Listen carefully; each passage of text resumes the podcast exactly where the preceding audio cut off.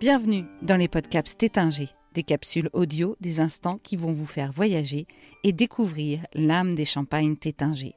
C'est l'été, les retrouvailles tant attendues en terrasse, le soleil qui brille. C'est le moment de nous installer dans l'ombre du champagne pour une dégustation parfaite. Mais comment en arrive-t-on à ce nectar hors norme? Au fil des huit épisodes de cette nouvelle saison de Podcaps, vous allez découvrir huit étapes clés nécessaires à l'élaboration du champagne. Après une longue période de repos, il faut rendre au vin sa limpidité en évacuant le dépôt qui s'est formé durant la prise de mousse. C'est le moment du remuage qu'explique Julien Latet, responsable d'égorgement de la maison Tétinger. Le remuage consiste à tourner les bouteilles de huitième, de quart de tour, tout en les relevant régulièrement sur pointe, le col en bas. Et euh, ces mouvements euh, permettent de faire descendre par gravité les levures qui ont été utilisées à la prise de mousse dans la bouteille, pour ensuite être éliminées au dégorgement. En fait, dans le, tas de bouteilles, euh, les bouteilles sont à l'horizontale. Donc les levures, après euh, avoir fermenté, meurent et se déposent sur toute la longueur de la bouteille. Ces levures euh, doivent être éliminées et donc il faut procéder au remuage.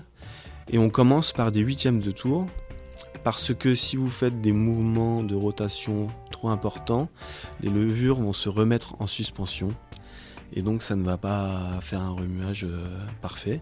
Donc on fait des huitièmes de tour en laissant entre euh, deux mouvements des temps de repos. Et après, euh, plus on avance et plus le dépôt se concentre dans le col de la bouteille, plus on peut faire des mouvements plus amples des quarts de tour. Et après les quarts de tour, la bouteille se retrouve pratiquement à la verticale.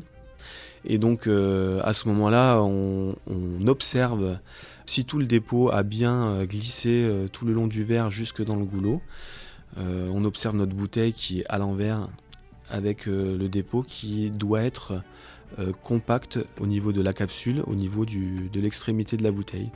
À ce moment-là, on peut dire que le remuage est terminé et ces bouteilles sont ensuite soit restent dans les gyropalettes, soit pour les comptes de champagne sont retirées des pupitres positionné en vertical dans des palettes et emmené pour être dégorgé.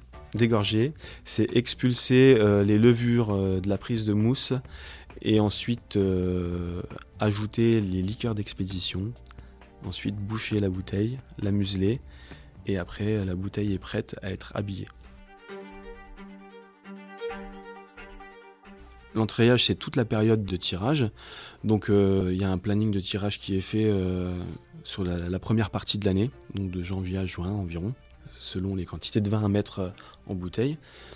Pour le remuage, sur pupitre, il faut compter un mois et demi, sauf pour les cuvées comptes de champagne qui sortent plus, tardivement. Mais autrement, au fur et à mesure, on utilise les bouteilles qui sont en cave. Ces processus se font tout le long de l'année.